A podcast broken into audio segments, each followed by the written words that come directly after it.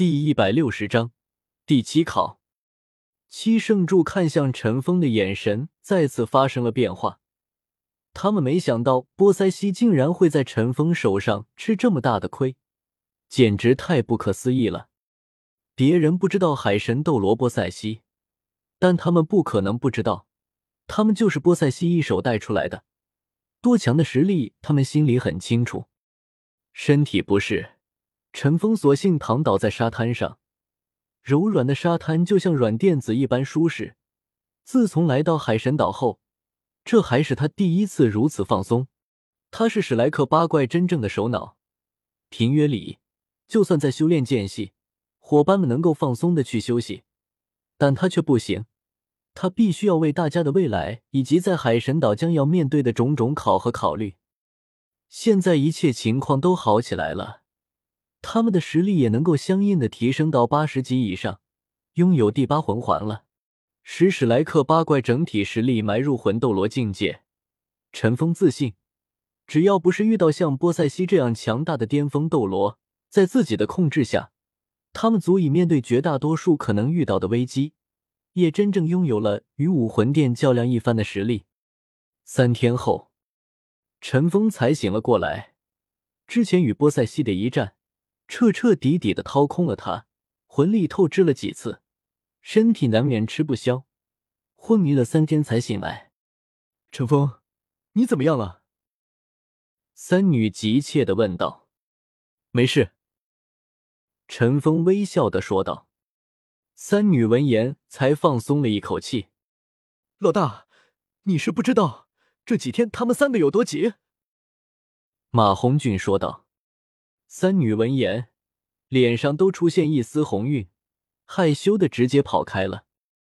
陈峰也是露出了笑容。你的第七考内容是什么？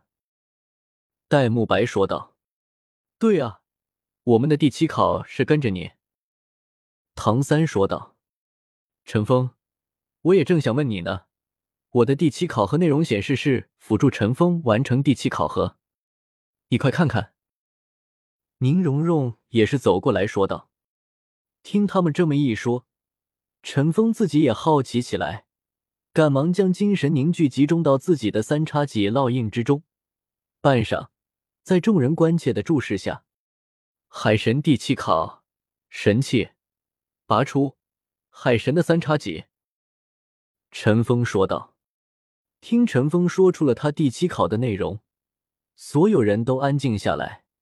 看着他的目光都带着强烈的不可思议。神器拔出，海神的三叉戟。虽然只有短短的十个字，但这代表着什么样的意义？老大，你这海神九考，不会是真的要成就海神吧？这神器是神使用的武器。奥斯卡说道：“对，完成九考就可以继承神位了。”陈峰说道。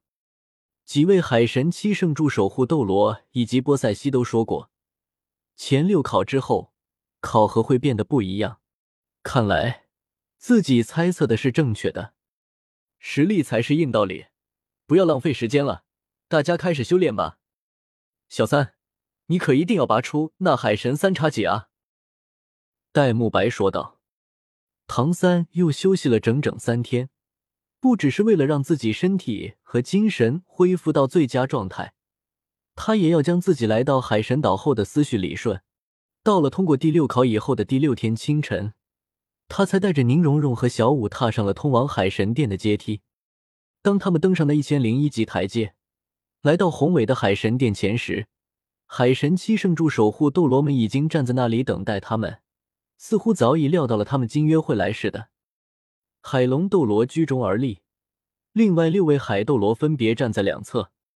史莱克八怪直接走了上去，八位，请跟我来吧。说完，他率先转身向海神殿内走去。来到海神岛已经有四年的时间了，但这却还是陈峰他们第一次如此近距离的接近海神殿。就只有一次，陈峰为了逃命跑进去，也是没认真观察。就一直在跑。海神殿前那一根根巨大的石柱上雕刻着各种各样的图案，有些是陈峰他们曾经见过的海魂兽，但更多的却是他们从未见过的生物，想来也是大海中的存在。走进海神殿，里面黑洞洞的，整座大殿内竟然没有一扇窗户，自然也得不到外面的光芒。大殿内显得很空旷，并没有看到什么建筑。这座大殿可以用古朴来形容，也可以用简单二字。史莱克八怪也未曾想到，堂堂的海神殿内竟然没有任何装饰存在，而且是如此的漆黑。大人，史莱克八怪到达。海龙斗罗说道：“嗯，你出去吧。”波塞西的声音从里面传出：“是。”海龙斗罗恭敬的向里面鞠躬后。这才让开通路，从侧面走了出去。经过唐三身边时，他微微的向陈峰点了点头，这才走了出去。没有了海龙斗罗魁伟身形的阻挡，陈峰这才能够看到大殿内的情景。在这座大殿内，没有任何多余的建筑，只有八个平台，外面的七个平台围成一圈，每一个平台的样式都不一样。与海神七圣柱所在的七座平台外形相当，就像是缩小了的七圣柱平台似的。只不过在这里却没有圣柱，只有那七个平台而已。而就在这七个平台中央，还有一个巨大的平台存在，正好从前方两个外围平台之间能够看到它。这个平台一共有三层，比外围的七个平台都要高出数米，整个平台呈现为圆形。越靠上面的平台面积就要越小一些。